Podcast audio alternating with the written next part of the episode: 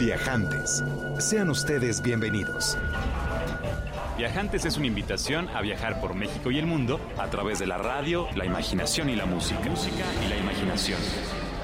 Es una pausa en la semana para disfrutar anécdotas, destinos y viajeros. Es una oportunidad para levantarte del asiento y ponerte en marcha. En compañía de Alonso Vera Cantú, Pata de Perro.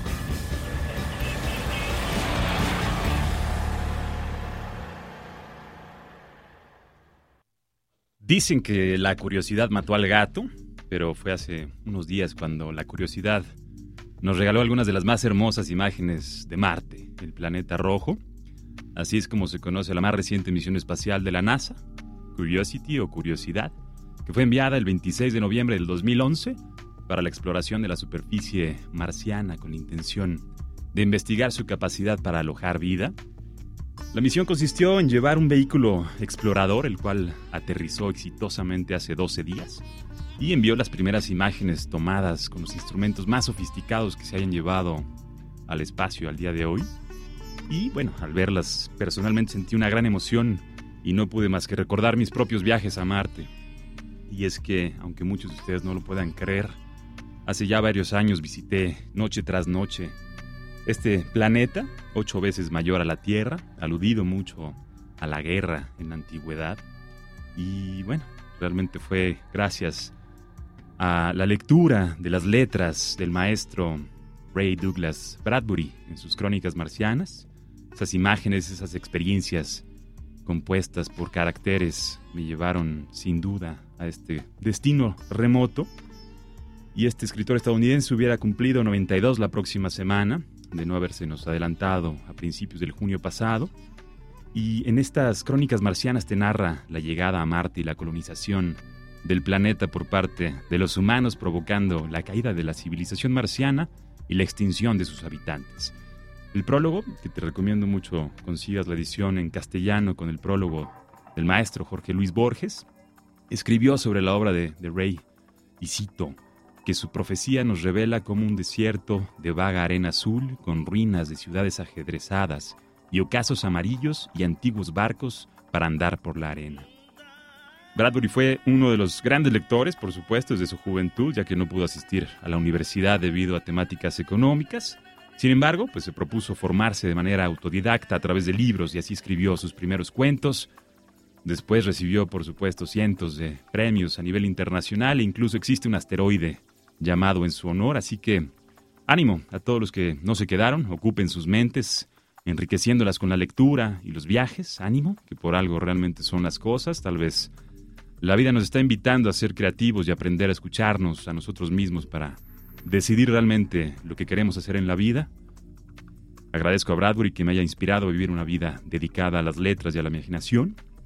Le agradezco que me haya permitido visitar la superficie marciana y te agradezco a ti sobre todo que nos acompañes esta tarde. Saludos a mis amigos de Halifax, por supuesto, a quienes nos escuchan desde La Paz, en Baja California Sur, vía www.imer.gov.mx. Saludos también a la banda de satélite y a mis amigos de la San Rafael. Que tengan ustedes muy buen provecho. Abróchense los cinturones, prepárense, pues hoy tendremos en cabina a mi querido Gustavo Armenta, periodista con más de 30 años de experiencia, con quien vamos a reflexionar sobre los retos principales de la industria turística en México. También vamos a visitar algunos de sus destinos favoritos aquí en México. Y por si fuera poco, pues vamos a escuchar el testimonio de los viajantes ganadores de la visita guiada al Museo Nacional de Antropología por Carlos McKinney, secretario de Turismo del Gobierno del Distrito Federal. Estamos transmitiendo completamente en vivo desde Mayorazgo 83 en la colonia Joco para Horizonte 107.9 y Radio México Internacional. Les recomiendo y les sugiero que nos contacten. El Twitter del programa es Viajantes Imer. Teléfono en cabina 560-10802. Mi nombre es Pata de Perro, también me conocen como Alonso Vera. Y mi oficio es viajar. Así que a viajar viajantes por medio de la radio, la música y la imaginación.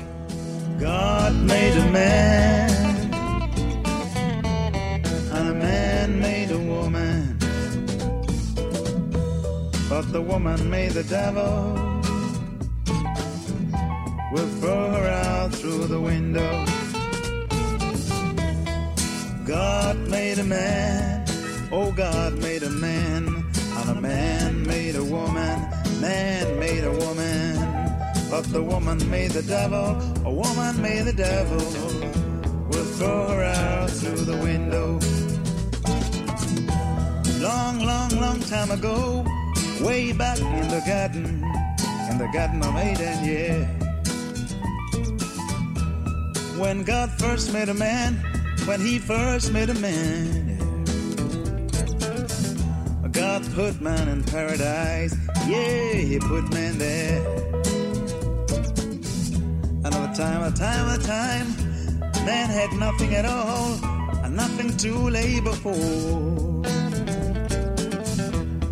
So God, God, God, God called a man, and God gave man a woman. But woman, woman, woman made the devil to throw her out through the window. God made a man, yeah, yeah, yeah. And a man made a woman, man made a woman. But the woman made the devil, woman made the devil throw her out through the window. God made a man, oh God made a man, but a man made a woman, man made a woman, and the woman made the devil, woman made the devil, would throw her out through the window.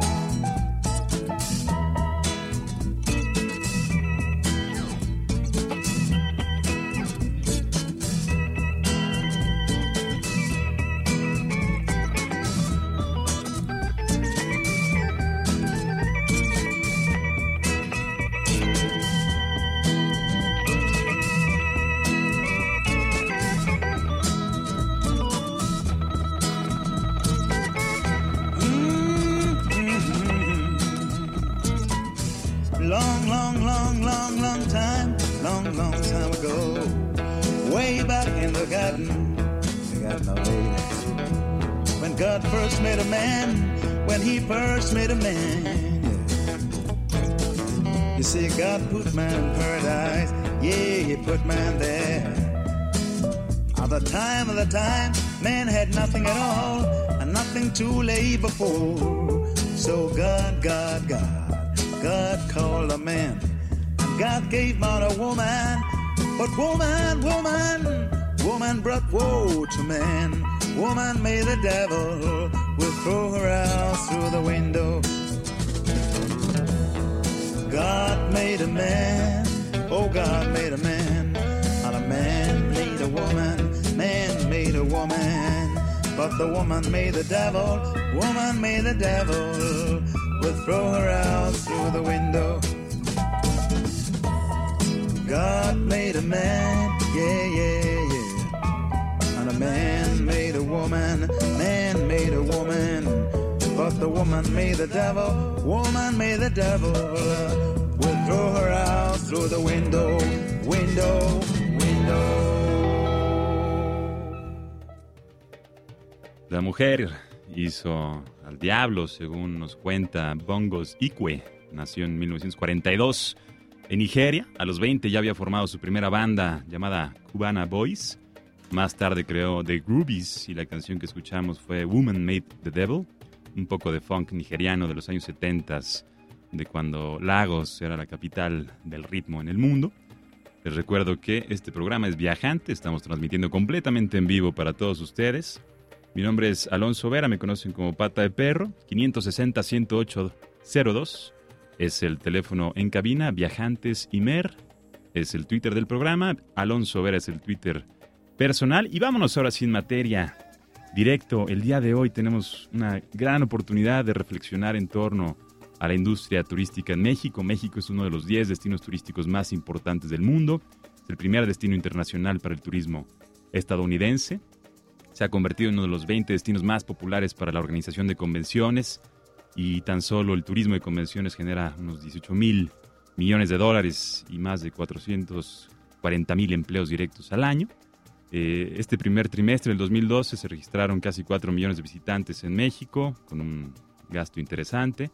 Se calcula que unos 50 millones de turistas nacionales y extranjeros viajaron durante el verano en México y los destinos más populares fueron Puerto Vallarta, Playa del Carmen, Cabo San Lucas, la Ciudad de México, Cancún, Oaxaca, Mazatlán, Acumal, Mérida y Cihuatanejo. Y bueno, sabremos, sabemos todos, sufrimos todos un importante descenso del número de turistas en 2009, lo cual se atribuye a la crisis económica y al brote de la influenza H1N1. Sin embargo, pues hay razones para creer que la imagen desfavorable que se ha proyectado en torno al tema de la inseguridad en México también tenga un efecto sobre el sector turístico. Y bueno, hay especialistas que dicen que el modelo de turismo está estancado, hay otros que dicen que esto impide que México crezca como el promedio internacional y siendo el turismo pues la fuente de ingresos más importante después del petróleo y las remesas y sin duda la más digna de todas, pues es que hoy nos permitimos invitar a un verdadero experto en el tema. Es periodista desde hace más de 30 años, los últimos 13 se ha dedicado al ramo turístico especializado en negocios. Ha cubierto todas las fuentes agropecuarias, presidenciales, obreras, económicas, gobierno del Distrito Federal, incluso fue corresponsal de guerra en Nicaragua, Salvador y Chiapas y cubrió el Mundial de Fútbol de México 86, se la sabe, lo ha visto, ha estado ahí. Y para el turismo pues no es ir a ver piedras o calles grandes, sino conocer otras culturas y esto únicamente se obtiene cuando sales del hotel y te vas, como dice, a comer al mercado, como un ejemplo de los lugares que hablan de la cultura local. Lo que más disfruta de los viajes es disfrutar la sensación de libertad y sin más preámbulo, muy bienvenido a Viajantes, mi querido amigo Gustavo Armenta, ¿cómo estás? Muy bien, Alonso, muy contento de estar aquí contigo en tu programa. Qué privilegio tenerte aquí. ¿Te gustan las crónicas de viaje? Sé que te gusta la biografía novelada de Magallanes por Stefan Zweig. ¿Conoces a Ray Bradbury? ¿Has viajado a Marte por allá? No, nunca he leído Crónicas Marcianas. De hecho, la primera vez que escuché de ese nombre fue del programa de televisión español que se hizo en, en, Anor, ¿no? Buenísimo. Pues ya es momento de que vayamos a Marte. Me, me decías que el Curiosity o el Curiosidad tenía, le habían hecho alguna eh, evaluación de que si hubiera aterrizado en el desierto de Atacama, aquí en Chile hubiera dicho que en la Tierra era imposible que hubiera vida, ¿verdad? Sí, de, eh, acabo de leer un reportaje sobre el tema, porque hay un mexicano que participó en el diseño de, la nave que, bajó, de, egresado de la UNAM, por cierto, y señalaban eso. Primero, la gente de la NASA, donde hizo las pruebas para eh, simular el, aterrizaje o el amartizaje, como quieras decirlo, fue precisamente en Atacama porque reunía las condiciones más similares en la Tierra al lugar donde iba a bajar en Marte. Pero lo curioso que explicaban es que Atacama primero es el, desierto más antiguo del planeta, segundo es un lugar donde nunca llueve, nunca, nunca llueve, desde hace siglos supone nunca cae una gota de agua. Entonces, si ese, esa nave hubiera bajado realmente en Atacama y hubiera recogido las muestras y las hubiéramos analizado, la conclusión sería que en la Tierra, el planeta Tierra, no hay vida si, si, tomamos como base esas muestras que, se, tomarían en Atacama. Lo cual nos lleva a un poco a especular que podría pasar lo mismo en el caso de Marte. A lo mejor del otro lado del, planeta hay una gran vida y simplemente el Curiosity aterrizó pues, en el lugar equivocado. Sí, ojalá sintonice el Curiosity del 107.9 de su FM para escuchar aquí a Gustavo Armenta. Platica, amigo, sobre el oficio, el papel del periodista especializado en, turismo y sobre todo en el tema del turismo de negocios? ¿Cuál es el papel? Mira, yo creo que es todavía un oficio pues incipiente, todavía muy en ciernes, porque estamos hablando de un periodo, una década lo pondría yo más o menos, lo cual es muy poco tiempo. Y digo esto porque eh, históricamente, en primer lugar, el turismo no era una actividad importante en México, eh, lo vino a hacer hasta realmente hace muy poco tiempo. Y México no tenía planeado hasta hace unos 35 años el, que la industria del turismo fuera una fuente importante de ingresos. México tenía eh, eh, puesta la vista en otros temas.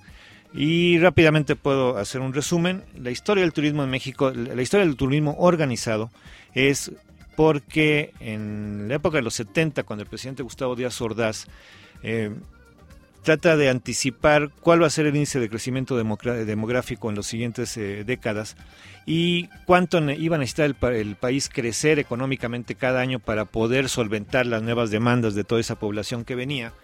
Entonces, manda a una serie de estudios a Banco de México para que le digan por dónde es, cuál, cuál es la industria que hay que desarrollar para generar ese dinero que nos iba a hacer falta. Y entonces este, el subdirector, que era Fernando Surtado, se lo encarga a un un funcionario muy joven que se llamaba este, Enrique Sabiñac.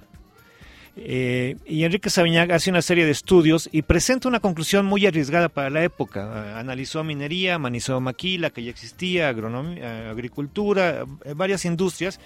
Y su recomendación principal es, dice, pero lo principal donde hay que poner la lana es en el turismo.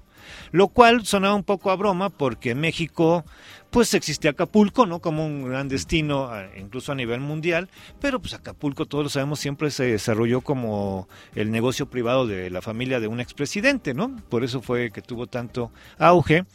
Había algunos balnearios locales, como podía ser Manzanillo, un poquito, nada de lo que es ahora, pero bueno, ya funcionaba desde la época de los aztecas como balneario. Eh, obviamente Mazatlán como puerto, Veracruz desde luego, ¿no? Un puerto histórico, uno que otro, pero pues donde la gente iba a bañarse simplemente porque había playa y mar, no porque había una infraestructura. ¿no? Entonces, eh, Díaz Ordaz le compra la idea, dice, órale, pero ya fue el final del sexenio de Díaz Ordaz, 70, final de 1970, 69, 70 por ahí. Y según me ha platicado gentes que lo vivieron, cuando llegó Echevarría eh, como sucesor de Díaz Ordaz, le quiso dar para atrás a este asunto, pero la situación era tan apremiante y que le hicieron ver que, que, no se trataba de un capricho ni de nada, que había estudios muy serios y que efectivamente era por ahí. Y entonces, bueno, Echevarría decidió que sí, y este, bueno, creo que después se apropió de la mitad de las tierras de Cancún, pero por lo pronto eh, le dio visto bueno, y es así como se crea eh, había dos organismos gubernamentales que se fusionan y de ahí nace Fonatur, que existe hasta la fecha, y, y Fonatur se crea con la intención y el objetivo de crear ciudades lúdicas. Sea, lo cual no existía en el mundo, con excepción de Las Vegas, ¿no? Este, y la única ciudad planificada realmente que se había hecho hasta el momento era Brasilia, pero era como una capital administrativa, no como una ciudad de divertimento. Entonces realmente Cancún es la primera, digo, para no quitar su lugar a Las Vegas, digamos que es la primera ciudad de divertimento en la playa, ¿no? Y planificada y creada de, en todo sentido para que la gente vaya a divertirse. Quien, quien conozca Cancún sabrá muy bien que en lo que es, lo que le llamamos Cancún, pues ahí vemos hoteles, restaurantes, bares, este, tiendas, centros comerciales, marinas, campos de golf y condominios este, de gente que eh, seguramente lo usa para ir a pasar unos días y eventualmente alguien vive ahí. Pero la gente que trabaja en toda esa parte no vive ahí, sino existe otra ciudad aledaña que regularmente no vemos más que desde el avión, ¿no? pero que nunca vamos ahí y que es el otro Cancún, que es donde vive la gente que trabaja y sirve a los turistas en Cancún. Entonces, bueno, a partir de ahí, eh, Cancún es, eh, eh, el plan es construir cinco ciudades que se llaman CIPS, que es Centro Integralmente Planeado. Y se hacen cinco, Cancún es la primera, luego vendrían este, Iztapa junto al pueblo de Ciguatanejo, porque Acapulco ya estaba un tanto saturado. Para esto creo que es muy importante señalar que había dos, bueno, tres premisas básicas para decidir, porque una vez que se tomó la decisión de construir las ciudades era ahora dónde, ¿no? El país es muy grande. Entonces se pusieron tres premisas básicas. Una que es obvia, tenía que ser un lugar con atractivos naturales, donde la gente este, pues pensara en ir, ¿no? Lugares bonitos, con cosas que hacer. Pero las dos más importantes tenían un sentido social y era, tenían que ser zonas deprimidas económicamente para ahí crear polos de desarrollo económico y en segundo que tuvieran una densidad poblacional baja. Y es por esto que a la postre eh, los muy jóvenes a lo mejor ni siquiera saben esto, pero alguna vez en este país hubo dos territorios que no eran estados, ¿no? Como nos enseñaban en la escuela. Y esos dos territorios eran Quintana Roo, que no tenía estatus de estado, y también Baja California Sur. A raíz de eso, de la creación de estas cinco ciudades, tres de las cuales se encuentran entre Quintana Roo y Baja California Sur, se les da el estatus eh, de, estado. Eh, en el caso de Quintana Roo, pues es Cancún, y en el caso de Baja California Sur son dos, porque era una península, tenía una densidad poblacional creo que de menos de dos personas por kilómetro cuadrado, o sea, prácticamente era una, una isla desierta. Entonces, se hace en la mera punta, lo que se conoce como el Finisterra, donde está el famosísimo arco que todo el mundo identificamos con los cabos, se hace el CIP de los cabos, que abarca dos pueblos, es el único en este caso, que es un corredor de entre San José del Cabo, y Cabo San Lucas con una distancia de 33 kilómetros entre ambos. Eh, toda esa, esa, región es el CIP de los Cabos y después vendría el último, a ver, se me está yendo uno. Es Loreto, Cancún, Los Cabos, Iztapa, ¿no? Ya, ya son cuatro. Y el último, eh, ahí se eh, pasaría algo chistoso porque termina el sexenio de Luis Echevarría y entonces mágicamente llega López Portillo y mágicamente descubrimos que somos un país petrolero y rico. Y entonces entra la fiebre árabe de somos ricos porque tenemos mucho petróleo y esa fue la gran desgracia para el turismo en México. Ok. Sí. En ese contexto, cuando, cuando hablamos de una industria que está, podríamos decir que estamos en pañales en términos turísticos, no estamos en desarrollo. Tenemos, Desarrollo, sí. ¿Qué, qué, qué- cuáles son nuestros referentes o cuáles fueron nuestros referentes en un, en un principio para el desarrollo de lo que hoy conocemos como la industria turística en México? Yo creo que de referentes se tomaron pocos, porque realmente México vino a poner las referencias, precisamente porque no existía esta idea de, de construir ciudades planificadas. Fue, fue una gran aportación a México que ha funcionado y sigue funcionando hasta la fecha. Hoy Fonatur es un organismo que contratan de otros países para que les vaya a enseñar un poco cómo, cómo hacer esto, ¿no? Que tampoco es el modelo perfecto, al tiempo se, ha, pues, se han ido descubriendo deficiencias que hay que tratar de, de corregir. Pero en ese sentido creo que México sí fue innovador, aunque para la época los lugares que aspiracionales donde todo mundo pensaba o soñaba con ir cuando quería viajar fuera del país, yo recuerdo de aquella época era Hawái, que estaba muy de moda, lo cual ahora pues ya, ¿quién piensa en ir a, a Hawái? Es, es algo como muy extraño, ¿no? Sí. Este, y Suiza, que, que además si ves las estadísticas de la OMT, de la Organización Mundial del Turismo, este, de aquellos años, este, Suiza era de los top en cuanto a recepción de turistas, lo cual tampoco ya es ahora, ¿no? ¿No? Pues ya, ¿no? Dejaron de ser atractivos las vacas y los chocolates y los bancos. Vamos a hacer una breve pausa, vamos a escuchar una pieza musical antes de entrar en materia de, pues ahora sí que el potencial de la industria turística en México, los retos actuales y el tema de la imagen de, de México. Me interesa mucho pues que exploremos juntos si Claro ves sí. alguna relación entre la imagen y nuestro desarrollo. Vamos a escuchar a um, Hughes de Curson, que es un reconocido compositor, arreglista y productor francés que pues ha cobrado mucha fama gracias a sus arreglos a piezas de música clásica. Uno de los proyectos es Lux Oscura del 2003, el cual incluye pues algunas piezas del medievo transformadas, como esta que vamos a escuchar, que originalmente era del compositor Perotinus, que le llamaban Perotinus el Grande o Magnus del siglo XII. Vamos a escuchar un poco, vamos a viajar a través de la imaginación y la música, un poco en el tiempo, a la Francia medieval. Les recuerdo que están escuchando Viajantes. Yo soy Alonso Vera. 560-10802 es el teléfono. Y escuchen esto en Horizonte 107.9.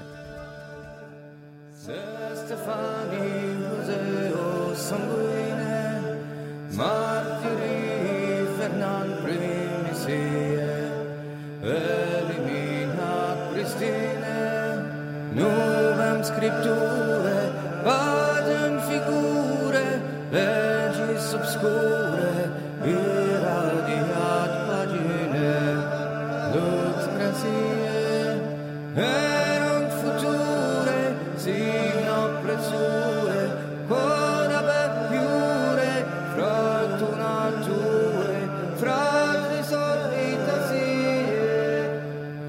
canone su caligine, clamazzoni sfuso so di me, non ce l'ho tuo cuore un tratto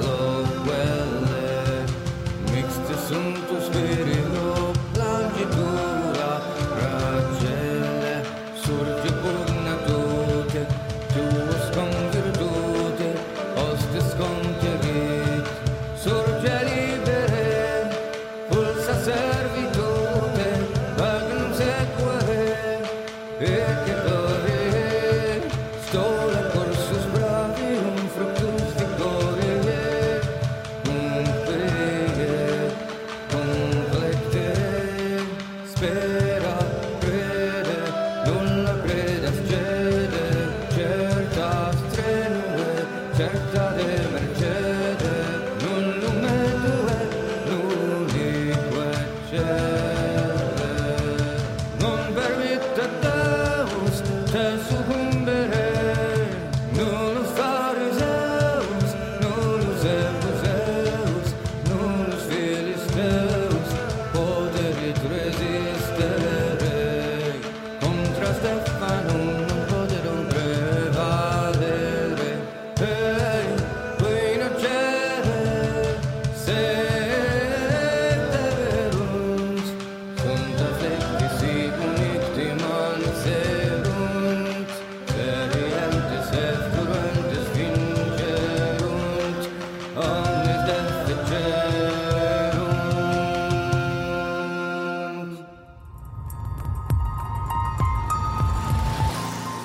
Con Viajantes.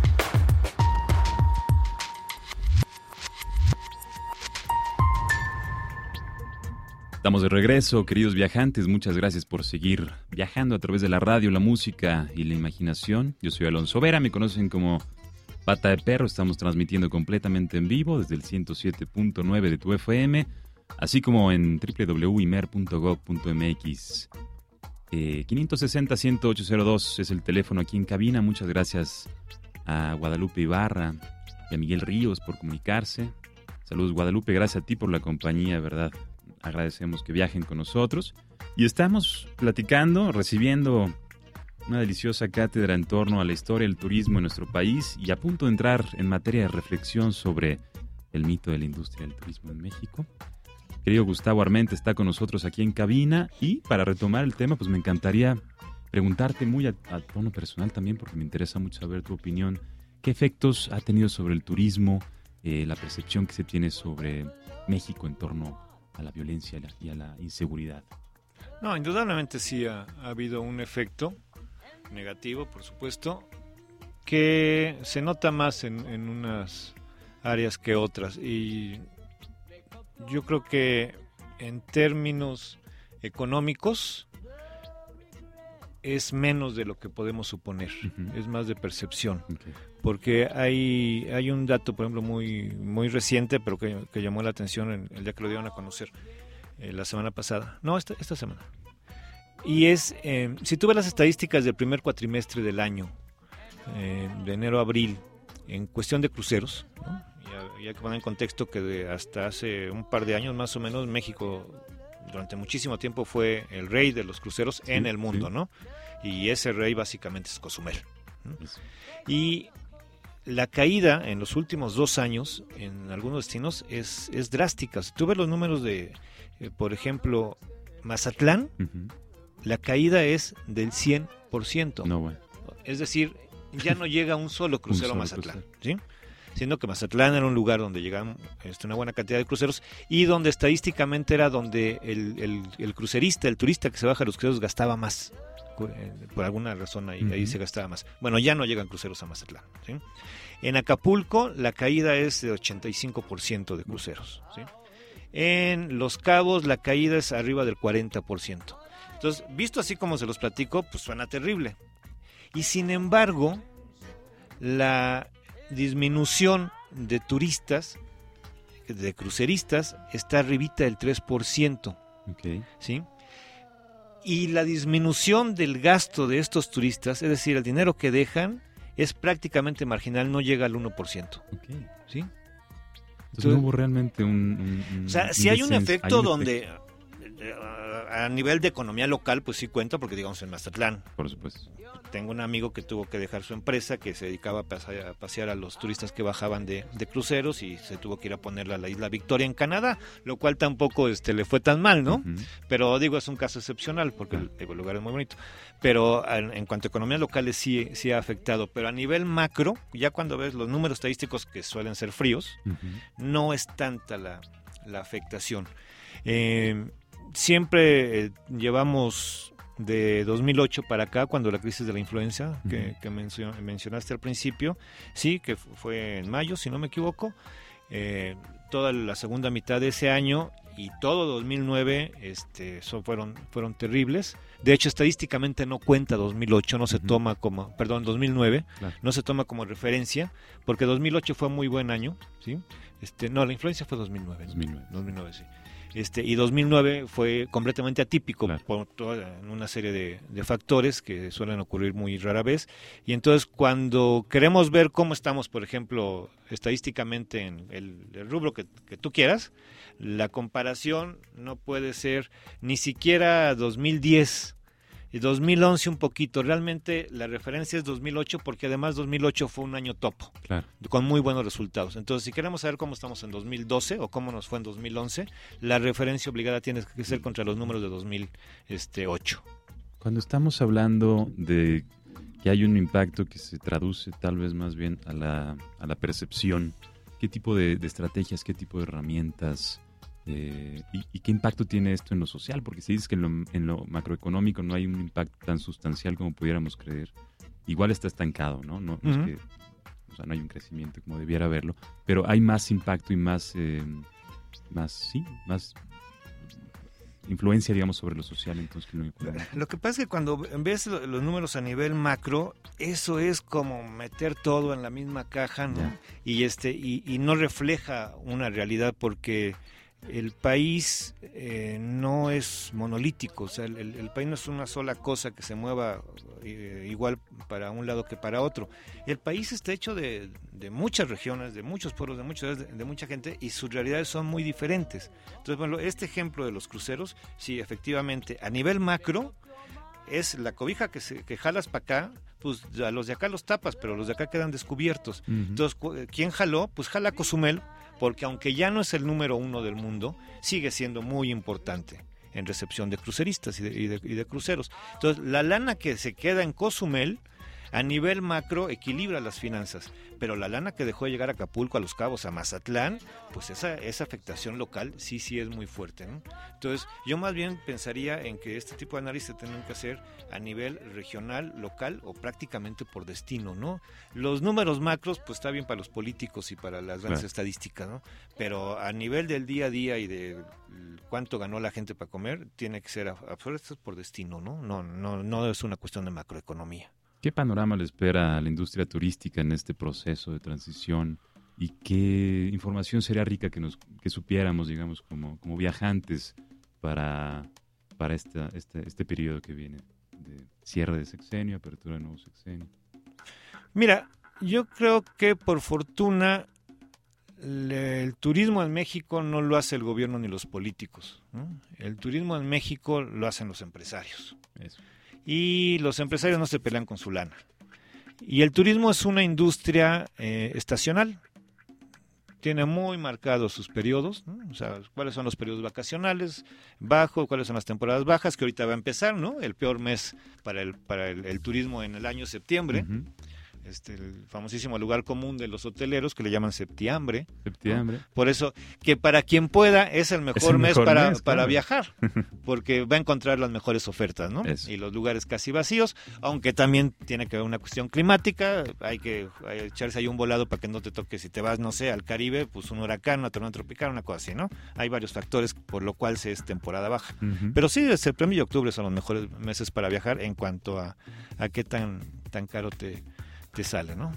Cuando estamos eh, hablando de modelos turísticos eh, y entendiendo que después de estos cinco eh, espacios desarrollados con toda la conciencia para convertirlos en, en destinos turísticos, ¿cuáles son, cuál es la nueva visión o qué es lo que se está planeando, digamos, para el desarrollo de nuevos destinos turísticos? Hay, hay, hay, este, opiniones muy encontradas porque nos faltó comentar del quinto y último que se hizo, que fue Huatulco, ¿no? Un- un- uno de los estados más pobres del país. También este, pero se, se pone ahí este zip, pero que ha corrido con muy mala suerte. Huatulco no ha podido ser un éxito, al contrario de otros como Cancún o como Los Cabos, ¿no? Iztapa, que viene, tuvo éxito hará unos 10 años que pusieron la supercarretera que va de, del Bajío y, y Morelia hacia allá, pero a Huatulco no le ha ido bien. Y Fox, con Rodolfo Elizondo como secretario de Turismo, hizo dos relanzamientos que fueron de saliva, porque fue puro discurso y No. jamás le metieron recursos. Calderón hizo un súper relanzamiento ahí en este en, en- en mero Huatulco, fue todo mundo estuvo ahí, se dio órdenes, se firmaron decretos y todo. Y medio se hizo una que otra cosa. Hubo algún empresario como eh, quizás el, el- el hotelero más importante de México de un par de años para acá, dos, tres años, que es Alejandro Sosaya, que cumplió su palabra y este y puso dos hoteles en, en, en Huatulco, uno que ya existía, que lo cambiaron a una de sus marcas, y, y puso uno, uno nuevo, un ciclis nuevo. Este, y el primero que se abrió fue un hotel de tres estrellas, chiquito, sin playa. Pero sí hubo gente que creyó y le metió algo lana. Pero a nivel macro, este, de, de obra de gobierno, no se ha avanzado mucho. La, la famosísima carretera de la ciudad de Oaxaca, la costera, hacia eh, Huatulco y Puerto Escondido, pues sigue ahí que todavía no camina y mientras no exista eso, pues difícilmente va a poder despegar la manera en, que se espera de, Huatulco, ¿no?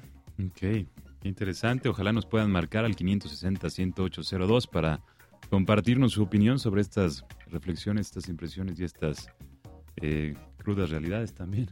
Hemos estado platicando en torno a la industria turística en nuestro país. Quisiera ver si podemos escuchar nada más brevemente. Mi Claro. Gustavo, ¿me acompañas a escuchar los testimonios derivados de una visita guiada al Museo Nacional de Antropología con Carlos McKinney, que, que conoces muy bien? Sí, sí. Mandamos un fuerte abrazo para que los viajantes que nos escuchan pues se animen a marcarnos y que sepan que estamos haciendo viajes y algunas expediciones más allá de la imaginación, incluso como en esta ocasión. Vamos a escuchar qué sucedió el domingo pasado. Es muy interesante dar visitas a turismo nacional y a turismo local y habitantes de la propia Ciudad de México porque tenemos grandes disparidades en lo que es, uno, el conocimiento que se ha aprendido en la escuela, Dos, ¿para qué sirve ese conocimiento? Y el hecho de poder compartir estos conocimientos y tratar de enmarcar lo que vemos en el Museo de Antropología como el paso inmediatamente anterior a lo que está sucediendo en este momento resulta un ejercicio efectivamente interesante. Bueno, fascinante. Yo había venido eh, varias veces a este museo y me encanta visitar los museos cuando viajo, pero es una diferencia importantísima porque la descripción que él nos está haciendo de las cosas, visto desde ese punto de vista, es muy interesante. Encantada de la vida y me apunto para 20 visitas más. Bueno, yo soy Aurea Delgado Benítez, soy médica, Vivimos en una ciudad cuya historia muchas veces se entremezcla con la leyenda y la leyenda se hace realidad y luego a veces no sabemos cuál es la parte de leyenda, cuál es la parte de realidad que subyace en todos nosotros y en distintas edades. Entonces, esas son cosas divertidas, interesantes y que además tienen mucho que ver con el carácter que tenemos aquí los que habitamos en la Ciudad de México, ¿no? Por de dónde viene, de dónde son nuestras raíces, qué acontecimientos tan particulares han sucedido, en este caso en la época prehispánica ya la época colonial y lo demás es otro, otro asunto, harina de otro costal. Muy contenta y con deseo de repetirlo, conocer más ampliamente nuestra cultura. Mi nombre es María Elena Octaviano Villa, soy jubilada, soy profesora de instrucción secundaria. El oficio del guía tiene que ver con eso. En primer lugar es un ejercicio personal de conocimiento, de aprendizaje, de pasión por la historia, en este caso por la historia de la Ciudad de México y por conocer sus lugares y nunca pensar que el conocimiento se adquiere una sola vez y se desempolva de vez en cuando, sino que siempre se tiene que renovar en estos temas de historia, aunque a veces parecen tan lejanos, la historia prehispánica, cada vez son más los elementos nuevos que cuestionan esa misma historia. Yo creo siempre primero es leer algo sobre el museo y después conseguirse un buen guía. Vale la pena. A nivel personal, el oficio del guía es aprender, pero es aprender en un contexto de actualización. Los turistas del extranjero llegan a preguntar muchas cosas, no tanto sobre la historia, sino sobre lo cotidiano. ¿Por qué se vive así? ¿Por qué se hace aquí? ¿Por qué el carro es aquí? ¿Por qué tal cosa? Etcétera. Entonces, un guía no solamente tiene que ser una suerte de guardián de temas históricos, sino tiene que ser un actualizador, un promotor y un intérprete de lo que está pasando día con día, sin meterse en temas que pueden ser muy complejos, como los temas de la política, los temas de la religión, etcétera. Pero sí lo importante es que un guía, uno, el oficio es algo muy personal, dos, uno que requiere conocimiento de historia y de actualidad, pero sobre todo que requiere unas ganas de compartir ese conocimiento con gente de muy diferentes extractos socioeconómicos, de muy diferentes lugares, ciudades y países, y eso es lo más interesante, ¿no? Es las ganas de difundir ese conocimiento y que de esa difusión nazca a su vez un interés para mejorar su conocimiento, para convertirse en alguien más orgulloso y saber que lo que está haciendo hoy tiene un antecedente histórico que probablemente no conocía. Yo creo que conociendo la historia nos conocemos a nosotros mismos. Es muy interesante que la gente se acerque, que vea, que conozca del pasado para vivir el presente y el futuro. Yo soy el arquitecto Ignacio Bermeo Colín. Carlos McKinley, guía de turistas, provisionalmente secretario de Turismo de la Ciudad de México y este un gran saludo a todos los que te acompañan de manera regular en tu programa y a todos tus radioescuchas. Los invito a que vengan al Museo de Antropología e Historia de México. Es bellísimo, no le piden nada a los museos que están en el extranjero y hay que conocer nuestra historia, hay que conocer nuestro pasado. Mi nombre es Brenda Bermeo y pues me agradó mucho estar aquí gracias a la radio.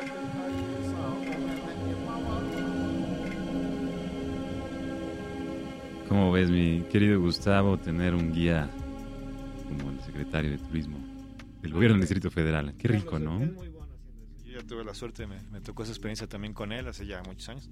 Y este y yo que siempre había sufrido de niño de esos recorridos por el enorme Museo de Antropología, después de hacerlo con Carlos fue este un agasajo. Qué rico. Y se muchísimo. agradece, se agradece No, la no. humildad, se agradece eh, la apertura y se agradece que los servidores públicos este, con cargos tan importantes pues se acerquen a nosotros y nos permitan vivir estas experiencias y acercarnos a, a- a la intimidad, digamos, de la historia eh, por medio de las piezas que pues tanto orgullo nos genera y este extraordinario museo que sin duda es uno de los más importantes del planeta y el más importante en el país, pues bueno, bien merece su visita, no dejen de hacerlo, con o sin un guía como don Carlos, a quien le agradecemos nuevamente y le agradecemos a todos los viajantes que nos acompañaron ese domingo. Bueno, pues no dejen de comunicarse con nosotros si están interesados en sumarse a estas expediciones que poco a poco migran de la radio y de la imaginación hasta las calles del mundo. Y bueno, mi querido Gustavo, pues seguimos platicando, reflexionando en torno a la industria turística en nuestro país. No dejen de marcarnos 560-10802. Viajantes y Meres el Twitter, Alonso Vera. Ya estamos pues en la recta final y sería rico eh, conocer tu perspectiva, tu, tu visión para con el turismo en México. Mira, yo creo que el potencial es inconmensurable. O sea, lo que mencionabas hace un rato, de que hay, sí hay un poco de mito sobre que México es un gran país turístico, y no es porque le falten atractivos, al contrario, si algo nos sobra Eso. es eso, y de lo que quieras, ¿no? Creo, creo que lo, lo único que no tenemos es nieve para esquiar, pero este, sí, de verdad, Sí, pero fuera de ahí, literal. digo, tú vas, no sé, y conoces bien, este, te dicen en Panamá y te vamos a llevar a la cascada y la selva y, y sí vas y son lugares muy bonitos, ¿no? O Costa Rica o Claro. X. Pero no es nada nuevo que no hayas visto en México, ¿no? Y dices, Ujú. ah, pues está. Y, y tampoco es que uno sea sangrón, pues dices, no, sí está muy padre, pero te puedo mencionar ta, ta, ta, ta, ta en, en México, ¿no? Etcétera. Entonces sí es algo que, que- que nos sobra. Pero la realidad es que el, el- el- la gran mayoría, entre- arriba del 85% de todos los turistas que vienen del exterior a México se concentran en tres grandes destinos, ¿no? Entonces, sí, podemos hablar de que México tiene algunos grandes destinos turísticos, pero para la posibilidad del país, para todo lo que tiene ahí por explotar, estamos absolutamente en pañales. Concuerdo completamente. O sea, así que hablar de turismo en México es hablar de que el potencial es enorme. Cuando eh, uno ve las metas que se propusieron el Acuerdo Nacional por el Turismo, que es como el, el- gran juguete de la secretaria actual eh, federal eh, Gloria Guevara, y uno ve la- las metas donde para alcanzarlas y llegar a ser el quinto país del mundo más visitado para el 2020, que ya no está tan lejos, ¿no? Mm, nada, lejos. Este, pues realmente es imposible en los términos de la manera en que está creciendo la industria turística del país, que ha crecido ni siquiera al 1% en promedio anual en los últimos 10, 12 años. Y para alcanzar las metas eh, se necesitaría crecer de un año para otro al 16%, mínimo de dos dígitos, redondando el 16%, lo cual pues, es utópico Ujú. si vemos las cifras. Pero es utópico por la situación que hay en este momento. Pero México tiene todo para sentar las bases de que realmente en el mediano plazo, y eh, en ese sentido el, sector empresarial más fuerte de, de México en el ámbito turístico, que es la Confederación, eh, el CNE, la Confederación Nacional Empresarial Turística, que dirige Pablo Azcárraga, eh, está elaborando un estudio donde la propuesta va a ser más realista, que le van a presentar al próximo presidente, y la propuesta es trabajar para que México crezca, para que el, el turismo crezca al doble del PIB nacional cada año. Lo cual te lleva a una ecuación matemática este, que es interesante porque si México está creciendo alrededor de 3.5% anual, quiere decir que la meta tendría que ser que el turismo creciera al 7%, lo cual parece mucho más realista y alcanzable y con más bases al 16% que de la nada se sacaron en este sexenio para decir, ah, vamos a ser la quinta este, potencia en, tantos años, pero la verdad sin ninguna base. Creo que la propuesta que van a hacer estos empresarios eh, tiene mucho más sentido. Y brevemente, ya para cerrar, mi querido Gustavo, pues conocer tu invitación, tu reflexión sobre el papel que el viajante que nos escucha eh, puede tomar en este proceso, cómo se pueden involucrar los jóvenes que están inquietos y deseosos de involucrarse en la industria turística. ¿Cuáles serían tus recomendaciones, tus sugerencias para iniciarse en la industria turística? Viajar. Tú lo dijiste hace rato muy bien, este, tu oficio es viajar, nuestro oficio es viajar y es un gran oficio.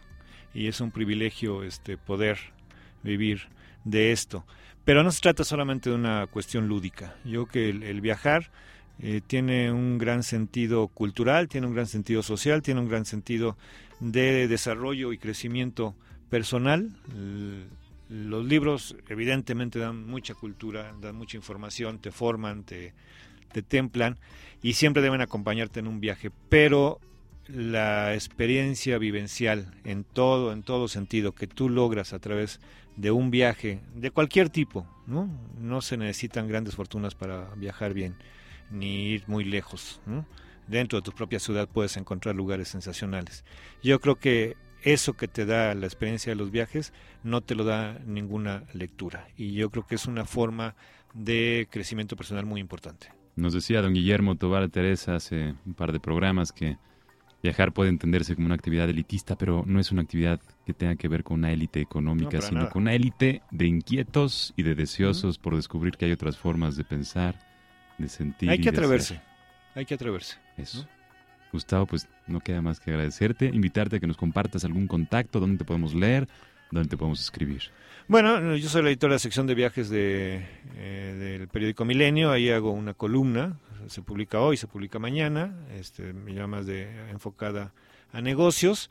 Y tengo una página web también que es eh, www.armentaturismomexico.com que funciona pues tanto para que la gente pueda ver mi trabajo como es un gran banco de información para la gente de la industria que quiera obtener información sobre cualquier ámbito de la industria turística. Magnífico. Nada más para cerrar, nos habla Enrique Aguirre, saludamos muchísimo.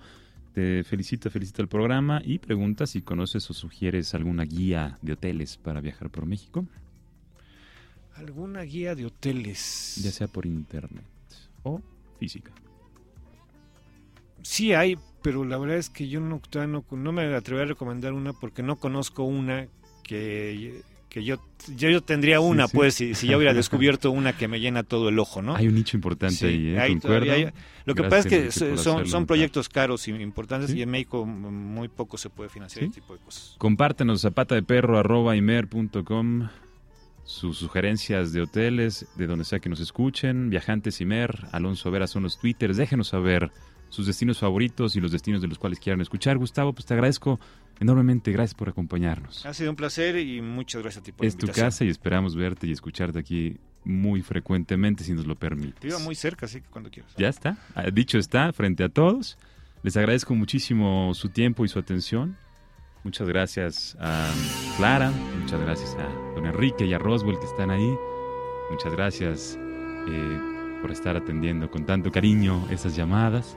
Y pues este ha sido un verdadero placer estar con ustedes esta tarde. Vamos a escuchar la zona drum, los 17 hippies es el nombre de la agrupación, El Dorado es el disco.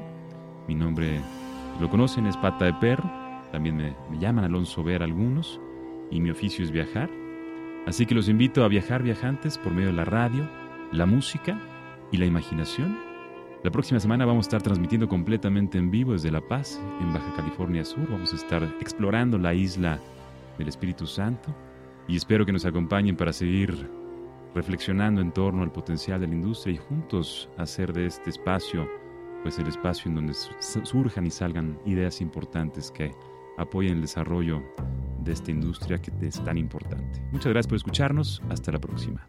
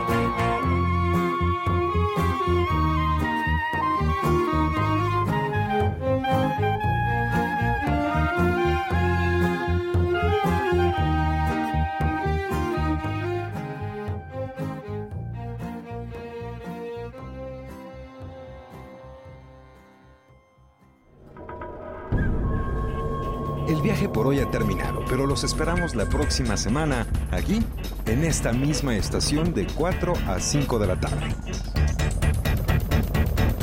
Viajantes. Es una producción de Radio México Internacional para Horizonte 107.9 del Instituto Mexicano de la Radio. Viajantes. En compañía de Alonso Vera Cantú, Pata de Perro.